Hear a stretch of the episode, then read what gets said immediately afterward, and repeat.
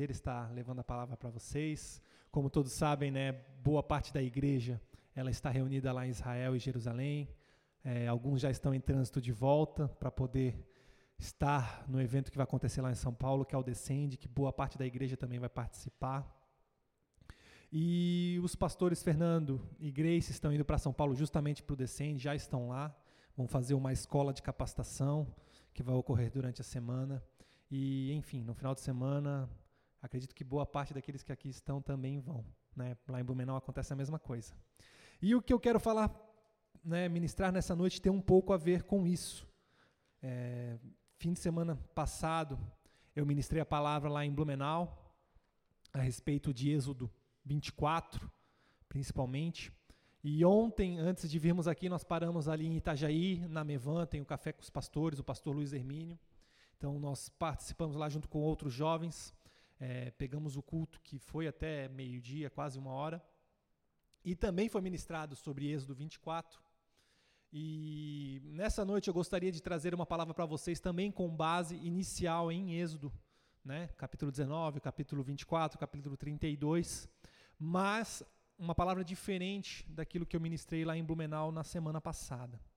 É, vamos primeiramente então orar para que o Espírito Santo possa estar nos capacitando, possa nos capacitar, nos orientar e revelar a sua palavra para o tempo e para o dia que se chama hoje, né? Para aquele tempo que nós, para esse tempo que nós como igreja estamos vivendo. Amém?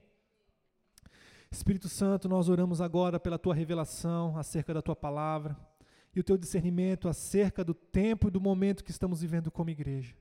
Senhor, nós oramos agora para que o sangue do Cordeiro Santo, que nos lava de todo pecado, esteja sobre todo o corpo, sobre toda a igreja, sobre o altar, sobre essa estrutura, sobre essa sede, que nós sejamos lavados agora e consagrados a Ti. Senhor, que nós venhamos a nos esvaziar e que a tua palavra agora, o teu espírito venha nos preencher e nos encher. Eu oro agora para que a tua palavra venha nos ministrar, que eu seja mais um espectador do teu Pai, do teu ministrar, do teu falar aos nossos corações. Em nome de Jesus. Amém. Amém. Abra sua palavra ali em Êxodo capítulo 19. Nós vamos usar bastante a palavra hoje.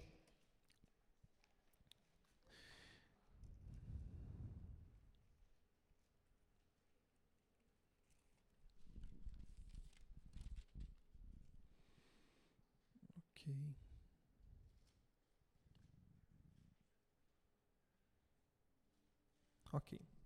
Então, em Êxodo 19, só para introduzir vocês nesse texto.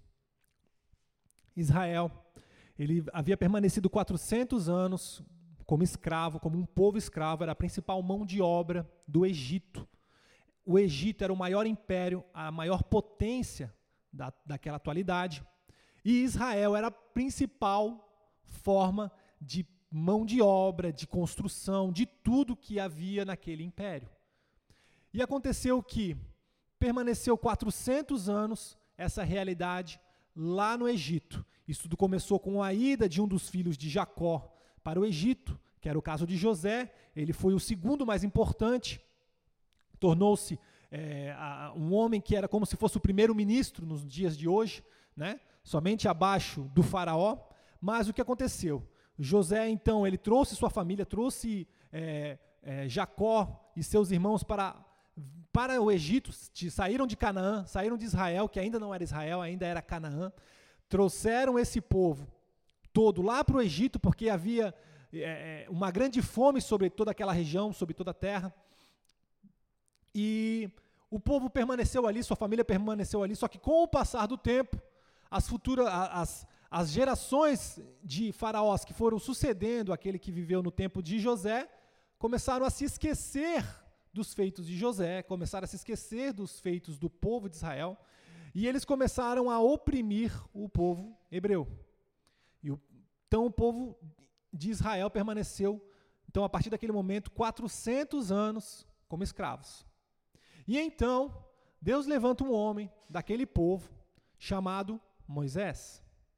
Moisés, ele é criado na casa do faraó, mas quando ele completa a idade de 40 anos, ele vai lá, mata né, um soldado, né, vocês conhecem a história, foge e vive também 40 anos no deserto, depois retorna porque ele tem um encontro com o Senhor.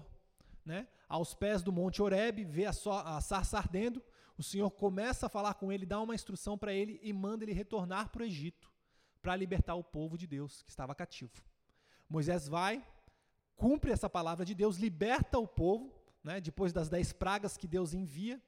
O, o, o, o exército do Egito é destruído no Mar Vermelho, enquanto o povo de Israel atravessava. E o povo então começa a atravessar um deserto que deveria ter uma travessia de 40 dias, até chegar a Canaã novamente, a terra que manava leite e mel.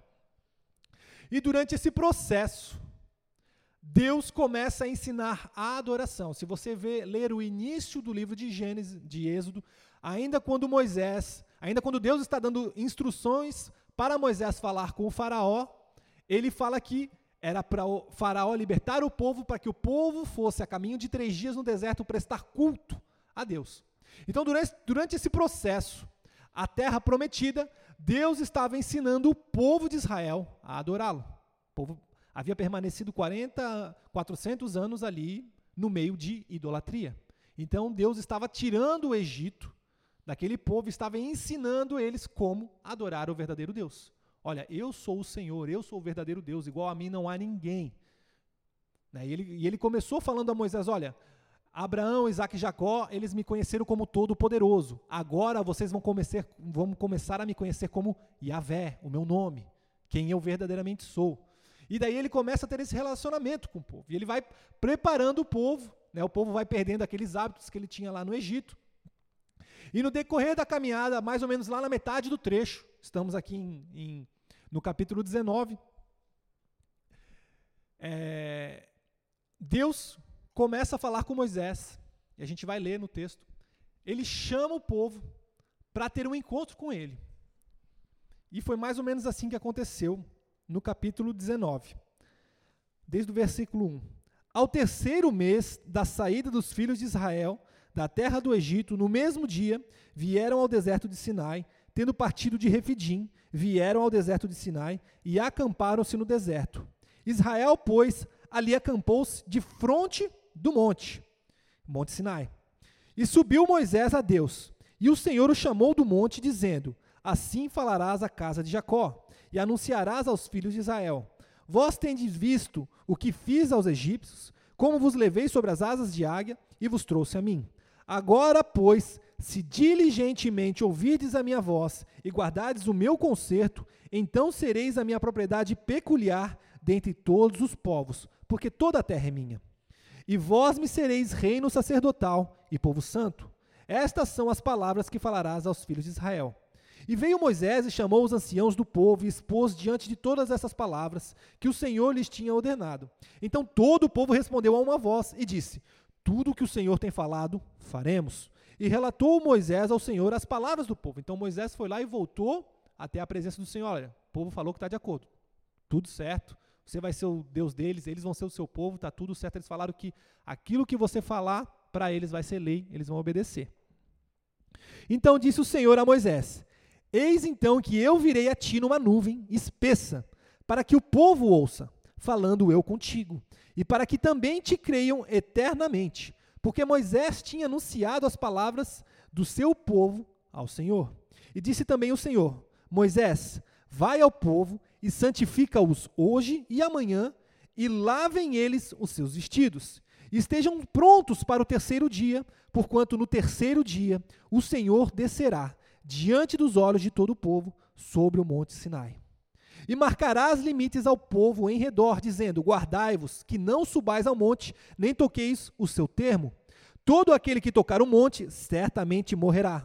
Nenhuma mão tocará nele, porque certamente será apedrejado ou asseteado, quer seja animal, quer seja homem. Não viverá. Soando a buzina longamente, então subirão ao monte. Então Moisés desceu do monte ao povo e santificou o povo e lavaram as suas vestes. E disse ao povo: Estais prontos ao terceiro dia, e não chegueis à mulher. Né, o casal não era para ter relação. Durante esses dias de purificação.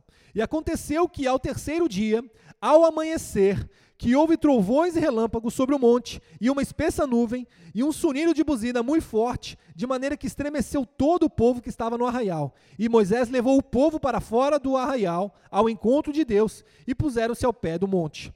E todo o monte Sinai fumegava, pegava fogo, porque o Senhor descera sobre ele em fogo, e a sua fumaça sumiu como, subiu como fumaça de um forno, e todo o monte tremia grandemente, e o sonido de buzina ia crescendo em grande maneira.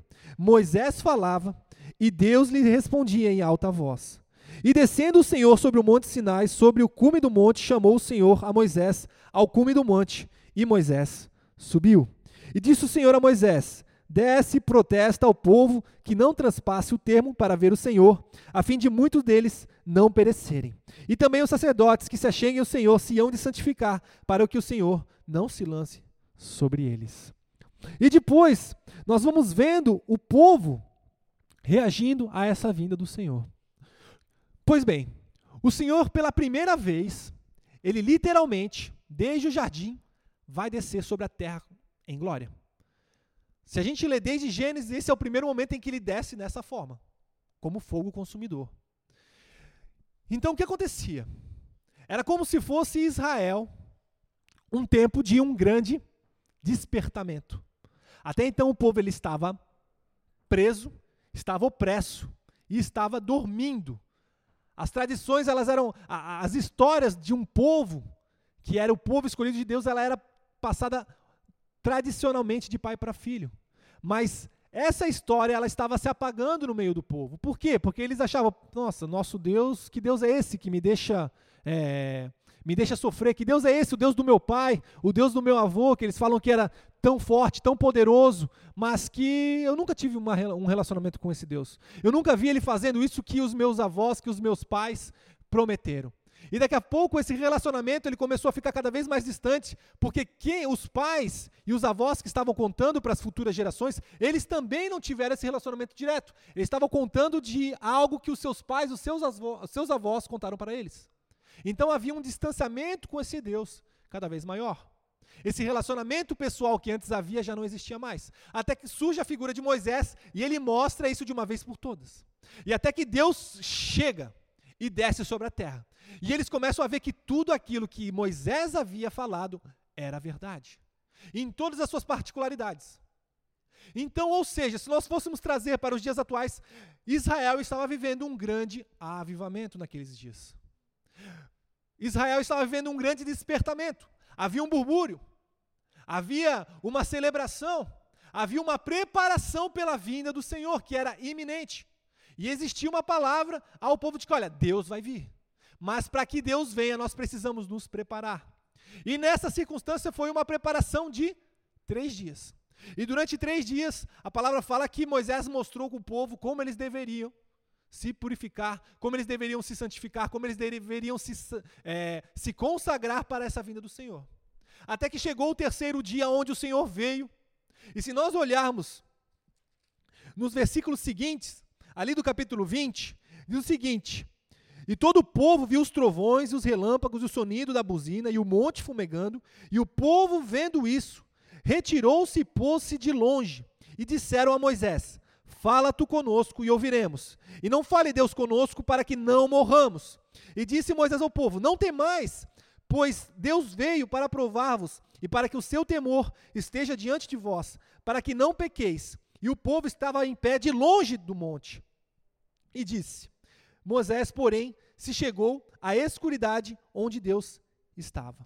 Então o povo vendo aquilo tudo, mesmo depois de ter se preparado, mesmo depois de ter se consagrado, mesmo estando em meio a um avivamento, que todas as demais gerações que estavam de todas as demais gerações anteriores a eles não viram, quando chegou o momento deles terem esse encontro com o Senhor, eles ficaram com medo.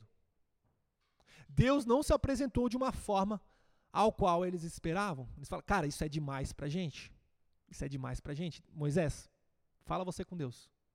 Fala você com Deus e aquilo que você falar para a gente vai ser lei, vai ser palavra.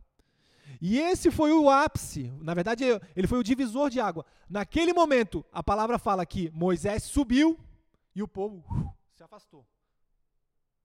E ali Moisés permaneceu 40 dias com o Senhor, o Senhor foi dando toda a orientação, toda a palavra, todo, toda a orientação de como o povo iria adorá-lo, como haveriam os sacerdotes no meio do povo, como uma tribo deveria ser separada para oficiar ao Senhor essa questão do sacerdócio. E o povo ele ficou sempre no pé do monte a partir de então, esperando Moisés para ter o direcion, receber o, o, o direcionamento. Então, aquele povo estava vivendo um tempo de avivamento, estava vivendo um tempo de sinais e prodígios, Estava vivendo um tempo onde o próprio Deus, ele vinha e se manifestava com poder. Mas nem todos provavam esse relacionamento pessoal. Se nós lermos no capítulo 24 desse mesmo livro, fala o seguinte: uma outra circunstância. Deus, eh, Moisés então tinha permanecido 40 dias, 40 noites no, lá no, no cume do monte com Deus. O Senhor foi falando com ele, ele foi tendo experiências com Deus. Depois ele desceu. E daí depois o Senhor mandou ele subir novamente e ele deu a instrução para que Moisés levasse mais pessoas com ele. Isso aqui no capítulo 24 diz o seguinte: Depois disse a Moisés, isso o Senhor falando: Sobe ao Senhor, tu, Arão, Nadab, Abiú e setenta anciãos, ou seja, subiriam então, não seria só Moisés. A partir daquele momento, passariam a subir em torno de 74 pessoas. 74 pessoas iriam subir na presença de Deus. Todo o resto do povo ia ficar lá embaixo.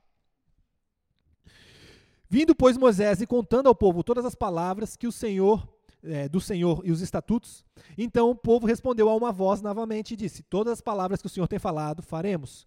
Moisés revelou todas as palavras do Senhor e levantou-se pela manhã de madrugada e edificou um altar ao pé do monte e doze monumentos, segundo as doze tribos de Israel, e enviou certos mancebos dos filhos de Israel, os quais ofereceram holocaustos e sacrificaram ao Senhor é, sacrifícios pacíficos de bezerros.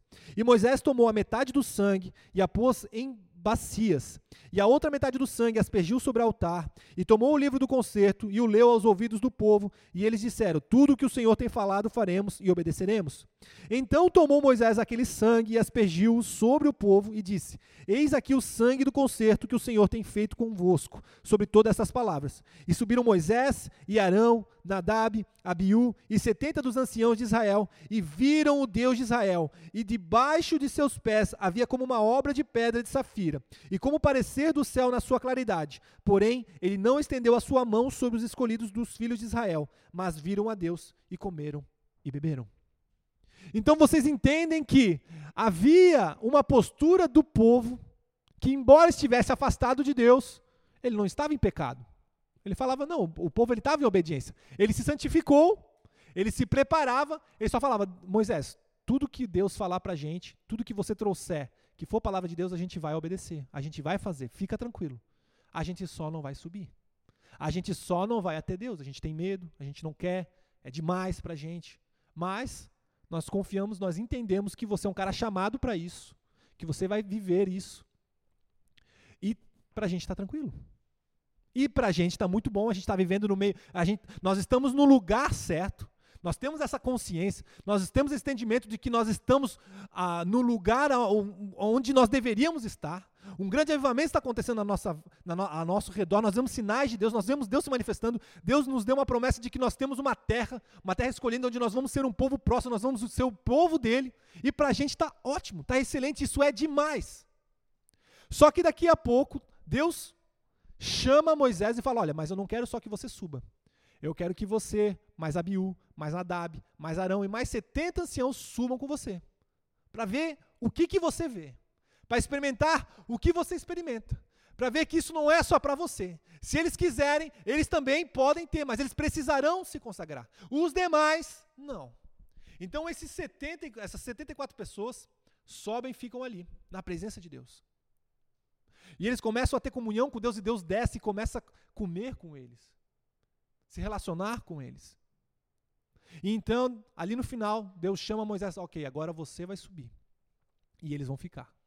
Então Moisés sobe e ele fica de novo 40 dias e 40 noites. E os demais descem.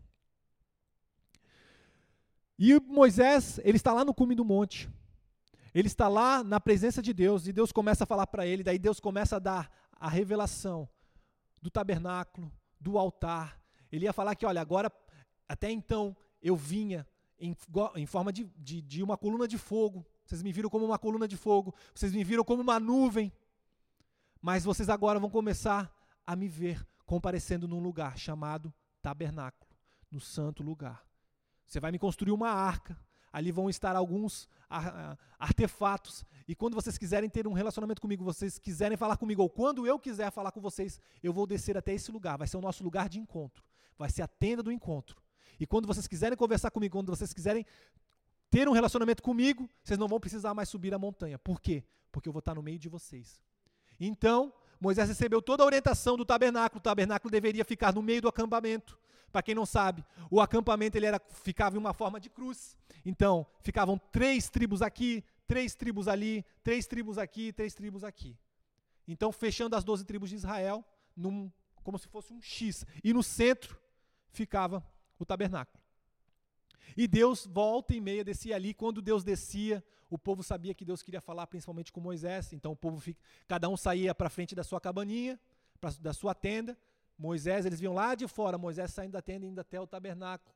Moisés entrava no tabernáculo e começava a falar com Deus face a face. Se você quiser, você pode ver isso nos, nos capítulos 33 e 34 desse mesmo livro de Êxodo. Isso era o povo de Israel. Isso era o tempo de visitação que eles estavam vivendo. Só que, olha como acontece. Esse povo ele não estava em pecado. Esse povo ele era obediente às palavras de Moisés. Esse povo ele estava até então ciente de que eles estavam no local certo na hora certa. Mas mesmo assim, olha o que aconteceu por eles não aceitarem o convite de Deus. Se vocês levarem, avançarem, se nós avançarmos a Bíblia até o capítulo 32, diz o seguinte: Moisés, desde essa subida, que ele, ali do capítulo 24, ele permaneceu os 40 dias com o Senhor ali, o Senhor foi dando as instruções. E isso vai terminar ali no capítulo 32. E no capítulo 32, né, é, um pouco antes, ali no versículo 12 do capítulo 31, ele fala o seguinte: Falou mais o Senhor a Moisés, dizendo: Tu, pois, fala aos filhos de Israel, dizendo: Certamente guardareis meu sábado, portanto, isso é um sinal entre mim e vós e as vossas gerações, para que saibais que eu sou o Senhor que vos santifica. Portanto, guardareis o sábado, porque santo é para vós. Aquele que o profanar certamente morrerá, porque qualquer que nele fizer alguma obra, aquela alma será estipada do meio do seu povo. Seis dias se fará obra, porém no sétimo dia, o sábado, é dia de descanso, e guardarão, pois, os sábados. Ali o Senhor foi dando as instruções finais para Moisés. Então ele fala no capítulo 32. Né, então ele deu ali ele acabou de, né, de falar no versículo 18 do capítulo 31 e deu as duas tábuas da aliança para Moisés, para Moisés descer e entregar para o povo. E daí ele no capítulo 32 fala o seguinte: "Mas vendo o povo que Moisés tardava em descer do monte, ajuntou-se o povo a Arão e disseram-lhe: Levanta-te, faze-nos deuses que vão adiante de nós, porque quanto a este Moisés a este homem que nos tirou da terra do Egito. Não sabemos o que lhe, o que lhe sucedeu. E Arão lhes disse: Arrancai os pendentes de ouro que estão nas orelhas de vossas mulheres e de vossos filhos e de vossas filhas e trazemos. Então todo o povo arrancou os pendentes de ouro que estavam nas suas orelhas e os trouxeram a Arão. E ele os tomou de suas mãos e formou o ouro com um buril, que é um como se fosse um, um instrumento de corte. E fez dele um bezerro de fundição. E então disseram: Estes são os teus deuses, ó Israel, que te tiraram da terra do Egito. E Arão, vendo isto, edificou um altar diante dele. E Arão apregoou e disse: Amanhã será festa ao Senhor. E o povo todo de Israel começou a adorar aquele bezerro de ouro. E começou a festejar diante daquele bezerro de ouro.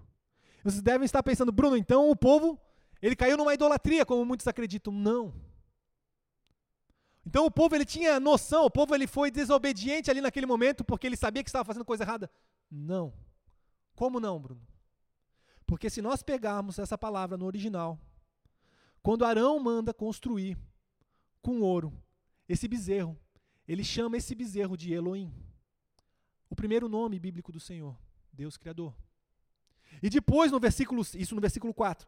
E no versículo 5, Arão fala que eles celebrarão no dia seguinte, com aquele bezerro, o Senhor. Qual era o nome do Senhor? Yahvé. E até então nenhum Deus tinha o nome de Yahvé. O único Deus chamado Yahvé era o Senhor. Então, Arão e todo aquele povo, através daqueles bezerros, eles não estavam achando que eles estavam adorando a outros deuses. Eles não se. Não, calma aí, Deus não é nada, a gente não quer mais Deus, a gente está. Deus está lá com Moisés, então a gente vai adorar outro Deus. Não, não, não, não, não. Eles fizeram um bezerro de ouro. Eles começaram a adorar aquele bezerro de ouro, achando que eles estavam prestando culto ao Senhor. Enquanto Moisés estava lá em cima, eles, por não estarem com Deus, eles criaram uma imagem. E a palavra fala que eles pegaram ouro para construir essa imagem, não era? Ouro era aquilo que eles tinham de mais valioso. Ouro era aquilo que eles tinham de mais valioso que eles levaram consigo do Egito. Então eles não pegaram qualquer coisa. Esse ídolo que eles construíram, essa imagem de Deus que eles construíram, ela tinha valor para eles. Ela era algo valioso para eles. É, custou para eles. Eles tiveram que arrecadar de várias pessoas para construir o Deus deles, para trazer forma ao Deus deles. Eles falaram: olha, e Arão ali começou a dar instrução. Por quê? Eu não sei ao certo, porque Arão, ele estava no capítulo 24, ele estava lá com o Senhor, com Deus. E ele também estava com Moisés quando, quando Deus mostrou para Moisés que tinha que ter um, um, um, um bezerro, tinha que, tinha que haver um cordeiro para ser sacrificado. E até então, esta era então a visão, a imagem de Deus que Arão tinha. Ela era incompleta. Ele é o cordeiro. Então ele é um cordeiro, ele é um, então a gente vai fazer um bezerro, a gente vai fazer. Ele era um bezerro que é sacrificado, então a gente vai fazer isso para prestar culto. Vai criar uma imagem. É algo de valor, a gente vai fazer, pegar o melhor que nós temos, aquilo que nós temos de mais valioso e vamos prestar um culto para Deus, porque Deus nos tirou do Egito, nós somos gratos a Ele. Então nós vamos oferecer essa adoração para Ele. Mas era uma adoração baseada na vida que eles tinham lá no Egito, que precisava de uma imagem, que precisava ter uma forma, que precisava ter um ídolo. Não era a adoração que Deus queria que o povo tivesse. Que ele buscava, aqueles que lhe adoravam em espírito e em verdade. E isso era um relacionamento real e íntimo com ele, que somente Moisés estava tendo. Bruno, por que, que você está falando isso? Porque isso trata exatamente de um posicionamento de coração que muitos têm em meio a avivamentos. E muitas vezes nós temos o mesmo coração. Se você pegar a sua Bíblia, você abrir lá no livro de João, capítulo 1, você vai ler acerca de João Batista. Para quem não sabe, João Batista, ele foi um homem, ele era filho é, de um sacerdote e Ana, eram primos. É, João Batista ele era primo de Jesus. Ele nasceu antes que Jesus. E o Senhor deu uma direção específica para ele ir para o deserto. E ali ele permaneceu, no deserto, recebendo do Senhor. Em determinado momento, quando ele alcançou a maturidade, ele começa a pregar para o Senhor, ali próximo da região da Judéia, próximo ao Jordão. Para quem não sabe, Israel, ele fica em Jerusalém, no alto dos montes, mas se você descer, você começa a chegar no deserto de Judá e na região de Judéia.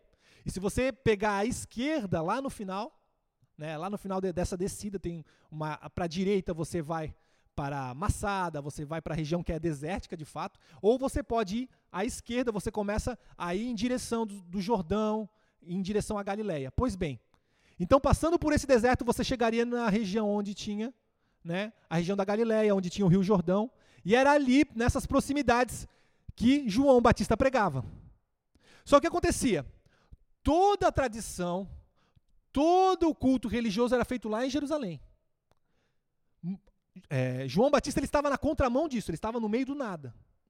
Mas se você ler o livro de João, você vai ver que o povo, ele saía aos montes, ele caminhava dias para se encontrar com João e receber a palavra de Deus, e receber a ministração e ser batizado. Ou seja, era um avivamento nos dias de João.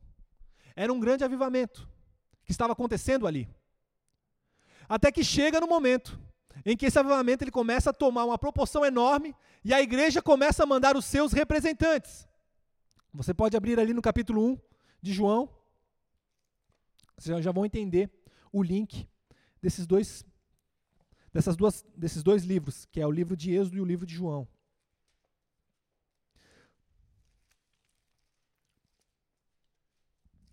Então, João 1 diz o seguinte, tá?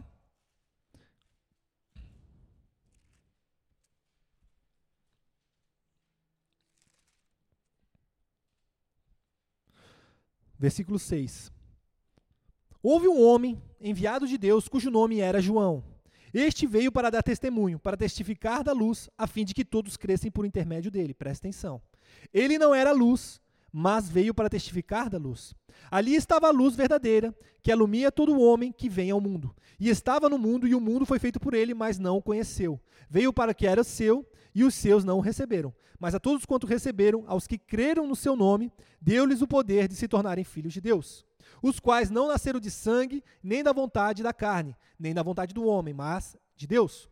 E o Verbo se fez carne e habitou entre nós, e vimos sua glória como glória do unigênito do Pai, cheio de graça e de verdade. E João testificou dele, clamando: Este era aquele de quem eu dizia: O que vem depois de mim tem de tomar posição à minha frente, pois já existia antes de mim.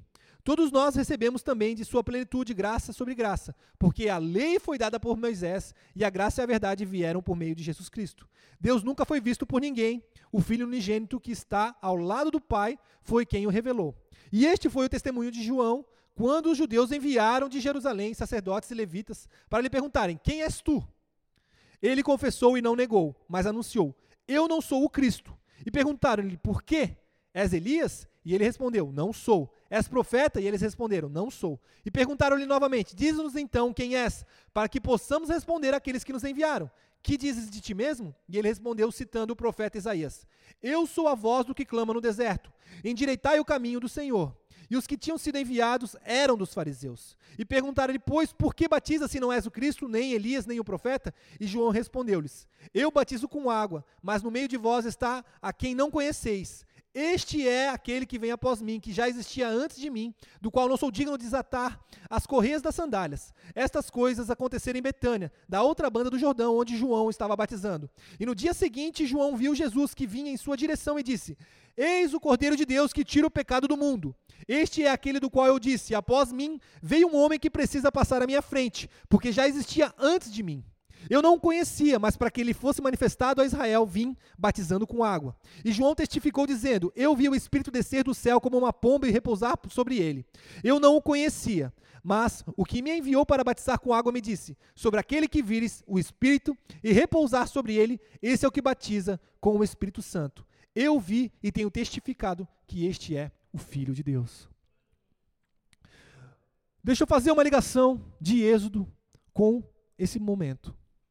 Assim como no Antigo Testamento, antes de Moisés surgir, que era aquele que trouxe a palavra de Deus, é aquele que trouxe a instrução para o povo se relacionar com Deus, mas lá no final o povo gostou de tudo aquilo que ele estava vendo, mas ele não queria dar um passo além, ele queria ficar ali na, na vida deles, queria ver todas aquelas coisas, mas poder entregar um culto do jeito que eles queriam a Deus, do jeito que eles tinham informação a Deus.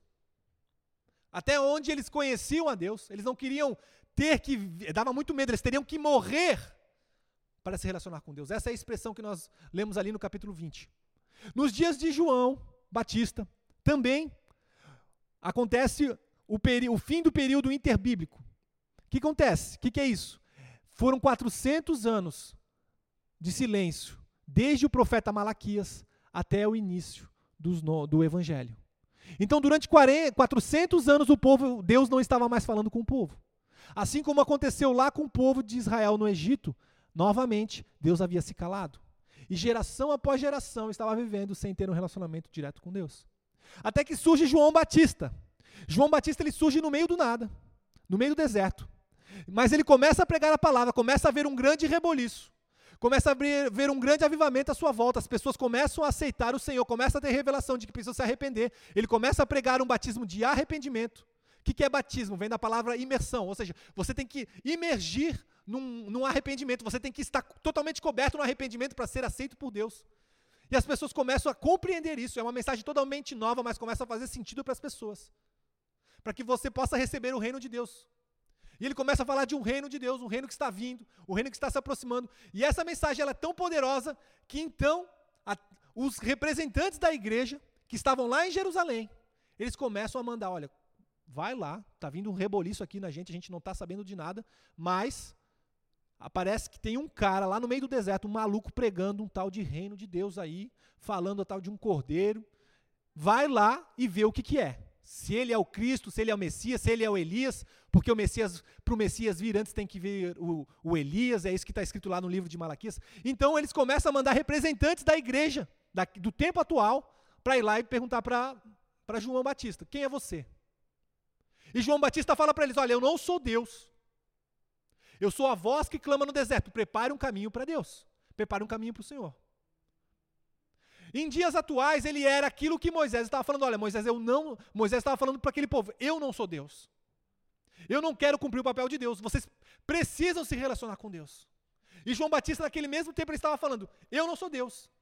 Mas o Pai, o Deus, me mostrou quem é.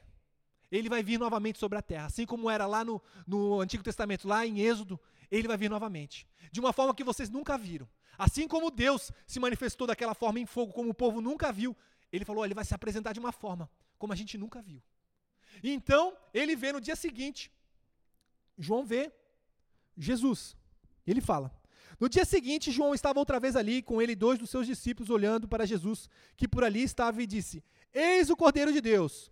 Os dois discípulos ouviram-no dizer isto e seguiram Jesus. E Jesus, voltando-se, vendo que eles o seguiam, disse-lhes: O que buscais? E eles responderam: Rabi, que quer dizer, mestre, onde tu moras? Onde tu habitas? O que quer dizer isso?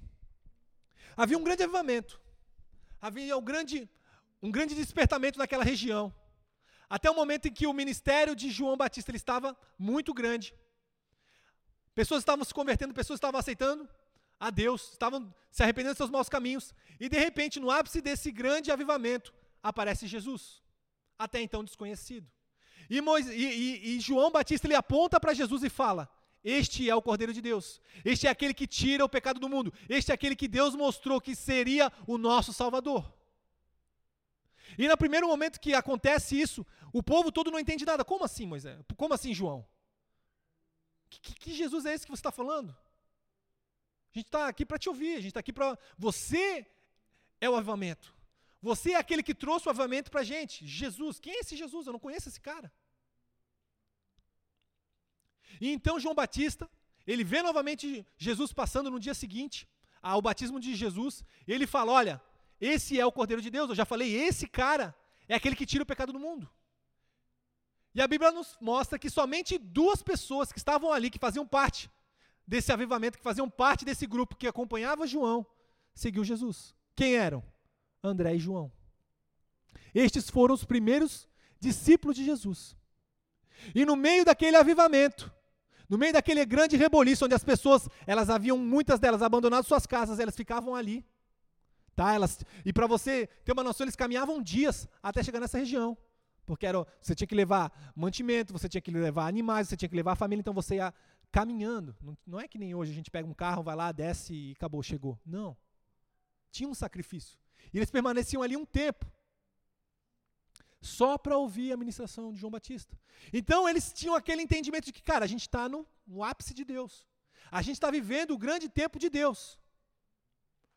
Até que João Batista ele fala: não, não, não, cara, vocês não estão entendendo.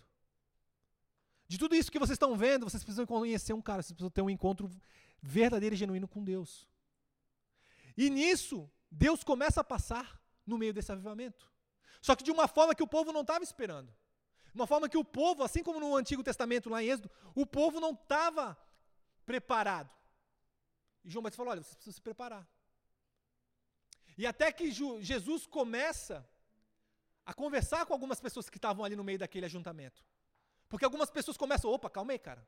O que João Batista está tá falando é que o Aue, beleza, tem Aue, tem, tem Fuzuê, aqui tem avivamento, mas não é só isso. Existe um cara, existe Deus que eu preciso encontrar no meio dessa muvuca toda. Eu preciso encontrar. Não importa se todo mundo está vendo, não importa se todo mundo está cantando para ele, não importa se todo mundo está se arrependendo para ele, mas eu ainda não tive esse encontro. Eu preciso falar com ele. E quando João Batista aponta para ele, esses dois caras vão e colam em Jesus. Onde é que tu mora? Onde tu habitas? Eles é isso que ele está falando. Onde você está? Onde você, onde você habita? Porque Jesus ele pergunta para eles: o que vocês estão procurando? O que, que vocês. Atrás de que, que vocês estão? Eles falam: Jesus, onde você mora? Onde você, onde você habita? Onde você fica? Onde você permanece? Jesus fala para eles: Vem que eu vou mostrar para vocês. E ele tira eles naquele meio. E ele começa a ministrar eles como os discípulos. E a partir deles, eles começam a chamar Pedro, começam a chamar Tiago, e ali o grupo que começou a caminhar com Jesus começa a ser formado. Por que, que eu estou falando sobre isso? Porque hoje, da mesma forma, nós estamos vivendo um tempo de avivamento. Nunca se falou tanto em avivamento como nos dias atuais. E eu e você podemos estar no lugar certo. Eu e você podemos estar numa igreja avivada. Eu e você podemos estar participando de eventos que o avivamento é visível. A manifestação e a glória de Deus é visível. E ainda assim, nós podemos perder o melhor do avivamento, que é a pessoa de Jesus, que é o relacionamento com Deus. Hoje nós temos a disponibilidade de ir até São Paulo num grande ajuntamento de adoração a Deus. Ah, Bruno, mas isso é custoso. A gente pode ir para Portugal, a gente pode ir para Israel, para ir lá ter um encontro com o Senhor, participar de um evento mundial. Como a igreja várias vezes já, já, já participou, como no Descende lá nos Estados Unidos. Bruno, mas isso, isso é caro, isso tem um sacrifício, isso tem um valor para aquele povo. Levar um cordeiro uma vez por ano até Jerusalém para sacrificar era custoso também. Tinha um preço. Para aquele povo abandonar o seu dia a dia, praia, largar tudo, numa grande loucura, e investir o seu tempo, seu trabalho, abrir mão do seu trabalho, para ir encontrar um homem chamado João Batista no meio de um deserto, para ouvir uma pregação, também era loucura, também era um sacrifício. A roupagem do ambiente pode ser diferente, mas o princípio espiritual é o mesmo. E aquelas pessoas, elas estavam também envolvidas por um ambiente de glória, por um ambiente de transformação, por um novo, por um vinho novo sendo derramado. Mas o vinho passou e muitos deles perderam a visitação do próprio Deus. Assim como houve lá em Êxodo, onde o povo perdeu a oportunidade de conhecer a Deus face a face e conversar com Deus. Ali também, várias, a grande maioria, não quis abandonar João Batista e seguir a Jesus. Se você ler, continuar lendo o livro de João, você vai ver que ali no capítulo 3, os discípulos de João já começaram a entrar em crise. E já come, o ministério de Jesus começa a crescer. O ministério de Jesus começa a tomar forma. E os discípulos procuram João Batista para pedir uma direção. Como assim? Capítulo, capítulo 3, versículo 23. Ora, João batizava também em Enon, junto a Salim, porque havia ali muitas águas. E, ele, as, e a ele as pessoas corriam, acorriam e eram batizadas. João ainda não tinha sido lançado na prisão. O ministério de João ainda não tinha acabado. Ele ainda estava exercendo. Se você ler depois, ali no capítulo 6, quando Jesus faz a primeira multiplicação é, dos pães, ali foi mais ou menos o período onde João Batista foi morto, decapitado. Surgiu então uma disputa entre os discípulos de João, ainda no capítulo 3, versículo 25. Ó. Surgiu então uma disputa entre os discípulos de João e os judeus que estavam ali, no grande bolo, acerca da purificação. E foram a João e disseram-lhe: Rabi, aquele que estava contigo além do Jordão, é, perdão, e foram a João e disseram: Rabi, aquele que estava contigo além do Jordão, do qual deste testemunho, está batizando, e todos vão ao encontro dele. E João respondeu: O homem não pode receber coisa alguma se lhe não for dada do céu. Vós mesmos são testemunhas de que eu disse: Não sou o Cristo, mas sou enviado diante dele. Aquele que tem a noiva é o noivo, mas o amigo do noivo que está presente e o ouve, alegra-se muito com a voz do noivo. Assim, pois, se completa esta minha alegria. Importa que ele cresça e que eu diminua. Trazendo para os nossos dias atuais. É como se um grande avivamento, como nós estamos vendo hoje, por exemplo, um descende, um estádio inteiro, sendo, sendo cheio, em torno de 40 mil pessoas, em quatro horas. Depois, um outro estádio, na mesma cidade, sendo preenchido em dias. Depois, um outro estádio sendo preenchido também num outro estado, em Brasília, ou seja, três estádios praticamente lotados no mesmo dia, somente para adorar a Deus. Isto, muitas pessoas estão falando, cara, isso não é avivamento, isso não é nada. Muitos estão falando, cara, eu tenho, eu tenho visto, pelo menos acompanhando na internet, algumas críticas, as pessoas, não, que ninguém pode anunciar um avivamento, ninguém pode falar. Gente, não adianta. O bonde vai passar, e essas pessoas vão continuar se perguntando: quem são esses caras? Quem é esse cara? Por que está acontecendo isso? Mas o que, que eu quero trazer para vocês nessa noite? É que nós podemos fazer parte disso tudo. Nós podemos estar vivendo o dia presente, que é um dia onde provavelmente a presença de Deus vai se derramar de uma forma muito intensa. E isso pode passar e nós não termos a revelação de quem foi Jesus no meio disso tudo. Porque nós criamos um ídolo com o nosso coração através desse avivamento.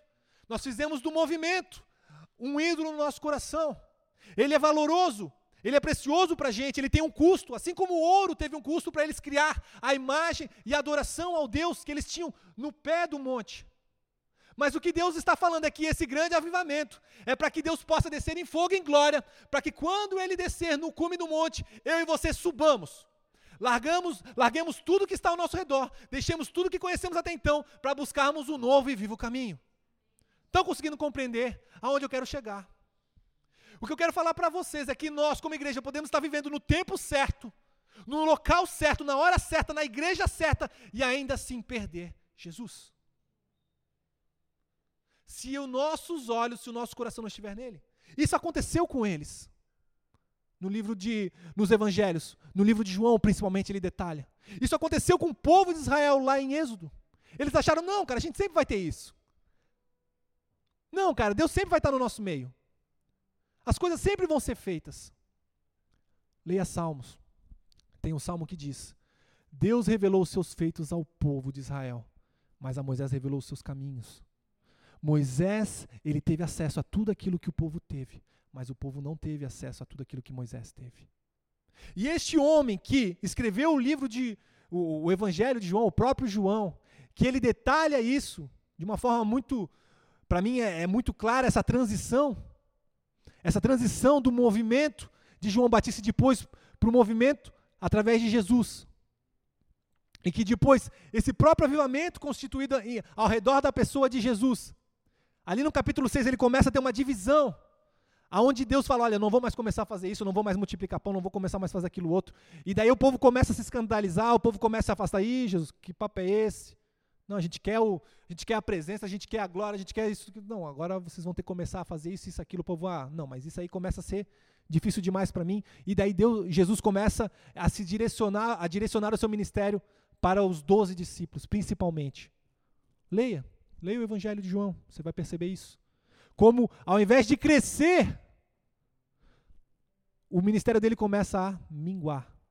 Quando João Batista morre, é o ápice do ministério de Jesus ali principalmente na primeira multiplicação dos pães. E a partir daquele ponto, o ministério dele só diminui as pessoas que estão caminhando com ele. Até que no final, apenas um discípulo permanece com ele até o fim da crucificação, que é o próprio João. E lá no final, Deus dá a revelação de Jesus Cristo, que é o primeiro versículo que fala, né? Apocalipse, né? O livro de revelação. A revelação de Jesus Cristo. Ele fala quem é Jesus Cristo, quem é a igreja, o que, que é o princípio das coisas, o que, que é o final das coisas, qual que é o propósito de Deus acerca de tudo. Ou seja, aquilo que estava oculto e escondido, Deus começa a revelar para João, o seu discípulo amado. João, ele permaneceu em vários movimentos de avivamentos, mas ele nunca perdeu o foco, que era o seu amado. Ele aprendeu a amar a Deus. Ele permaneceu no avivamento de João Batista, mas ele soube perceber Jesus. E quando Jesus provou o seu coração, falou: O que tu procura, João? Ele falou: Deus, onde tu mora? Onde você habita? Deus chamou ele: Vem ver. Vem cá ver. Depois, nos dias de, Jesus em carne, ele permaneceu até o fim. Todos abandonaram, mas João permaneceu até o fim.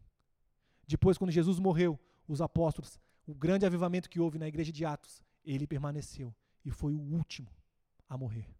Ele foi a última testemunha de Jesus Cristo. E ele recebeu a revelação do fim. Por isso eu e você também temos um chamado de em meio a tudo isso, de meio a todas as coisas que a gente pode ver Deus fazendo nos dias de hoje, nos nossos dias na nossa igreja, nós não podemos perder a essência, que é o relacionamento com Ele. Nós temos que entender que tudo isso que Ele faz não é para se aparecer, não é para mostrar, olha, eu sou Deus. Ele nasceu Deus. Capítulo 6, é, capítulo 6, se eu não me engano, de, de João, fala isso. O povo quis levantar Jesus como rei. Jesus não aceitou. Jesus, não, não, não, não, não, quero virar rei. Cara, todo, Jesus fazendo coisas que ninguém tinha falado. Não, pelo amor de Deus, tu vai ser o, Vai ser o rei aqui de Israel. Não tem como você. A própria família de Jesus começou a falar: olha, começa a te declarar rei aí, porque ninguém faz essas coisas e vai.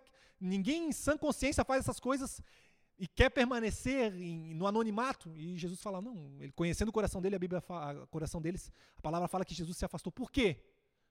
Não são os homens que constituem Deus rei, que constituem Jesus rei.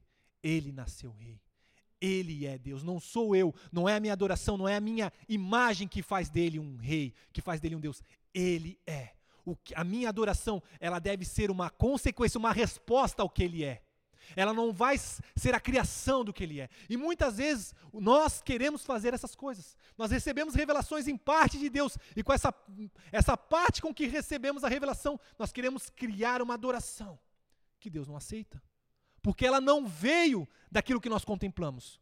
Ela vem daquilo que nós imaginamos, ela vem daquilo que a gente acha certo e acha errado. E nós começamos a viver uma vida de legalidade. Uma vida de isso é certo, isso é errado. Não, Deus, ele, isso aqui não agrada a Deus. O, o que agrada a Deus é você vestir uma roupa até aqui. O que agrada a Deus é você falar assado. O que agrada a Deus é você jejuar quatro. Mas não importa quantos dias você jejue. Não importa a roupa que você veste. Se nesse tempo em que você está vestindo essa roupa, se nesse tempo em que você está jejuando, você não está se relacionando com ele? Eu costumo falar, quando ministro, existem monges budistas que eles ficam mais de 40 dias sem comer. Essas pessoas também não fumam, essas pessoas não, também não bebem. E eu pergunto para vocês, elas são santas? Não. Se elas não aceitarem Jesus, elas vão para o céu? Não. E aos olhos naturais, aparentemente, elas sejam melhores do que 99% das pessoas que estão dentro de uma igreja. Pessoas cheias de defeitos, cheias de falha de caráter. As pessoas para quem Jesus falou que veio, aos doentes. Por quê? Porque não é o que eu deixo de fazer ou faço que importa para Deus. É se eu deixo de fazer isso ou se eu deixo de fazer aquilo para estar com Deus. Eu costumo também falar de que vale de que vale um casamento? De que vale um casamento? Se o casal não tem relação. Se o casal não tem relacionamento, se o casal vive separado. Imagina, o cara é casado, trabalhou o dia inteiro, em vez de ir para casa, não, hoje eu vou dormir num hotel. Eu não quero. Eu não, por quê? Porque não, eu não estou afim. Qual é a graça de se casar? Qual é a graça de você ter uma outra pessoa, que você pode ter uma intimidade acima de qualquer outra. Qual é a graça de você ter uma aliança com alguém, que você pode ter algo com ela que você não, não tem com mais ninguém, e você não usufruir? Até no culto passado eu perguntei né, para o Geninho e para a Tamires, para quem não sabe, a Tamires está tá grávida. Eu perguntei, e aí, Tam, e aí Geninho? Casou com a Tamires para poder vir no culto e sentar do lado dela, né? Foi para isso que você casou, não foi? Não? Ah, não foi? Fala, não, calma, já sei. Casou com ela para poder passear com ela, para poder, durante o domingo, vir à igreja com ela. Foi para isso? Não, não, ah, não foi? Foi para quê? Ah, foi para ter intimidade com ela. Foi porque você não consegue viver longe dela. Então é isso que te faz abrir mão de todas as demais possibilidades que você tem, é isso? Isso que te faz abrir mão de todas as opções que você tem para escolher ela? Ah, tá. Da mesma forma, Tamires, eu acredito que você casou e através desse casamento, desse relacionamento que você tem com seu marido, com o Gênesis, ele pode entrar na sua casa quando ele quiser. Ele tem uma liberdade de entrar no quarto aonde você está, de uma forma que nenhuma outra pessoa tem. Ele pode te ver, ele tem uma liberdade para te ver como nenhuma outra pessoa tem. Essa aliança que vocês têm, dá isso para ele. E ele usufrui isso. E para ele é isso que vale a pena o casamento. E é por isso que ele abre mão de todas as outras coisas que ele poderia fazer. Porque para ele isso vale a pena. E muitas vezes eu quero falar para vocês que gente, a primeira pessoa para quem essa palavra veio foi é eu, tá? Eu, é uma ministração para o Bruno. E já estou finalizando. Sei que estou bem avançado, mas já estou finalizando. Porque muitas vezes nós vivemos uma vida de santidade, mas para nós mesmos. Eu não bebo, eu não fumo, eu não saio, eu não faço isso, eu não faço aquilo outro. Mas o meu relacionamento com Deus, zero. Zero. Eu faço isso para, no fundo, mim mesmo. Não, mas é para Deus. Tá, mas quanto disso você entrega para Deus? Quanto disso você converte em tempo com Deus? Ah, Bruno, é. É a mesma coisa como eu comentei. As pessoas elas estão ali. É para se preparar, é para santificar, Deus vai vir. Deus veio. Não, beleza, a gente santificou. É para é para é, não é para tocar o monte, não, a gente não toca o monte. Aí Deus falou: "Não, agora pode vir". Não, Deus, eu não vou. Hoje não. Vai Moisés. Moisés nasceu para isso. Muitas vezes a gente fala: "Não, esse chamado de ser santo, supra-santo, é para fulano, não é para mim. Eu sou pessoa normal". Não é, cara. Todos nós temos esse chamado de relacionamento.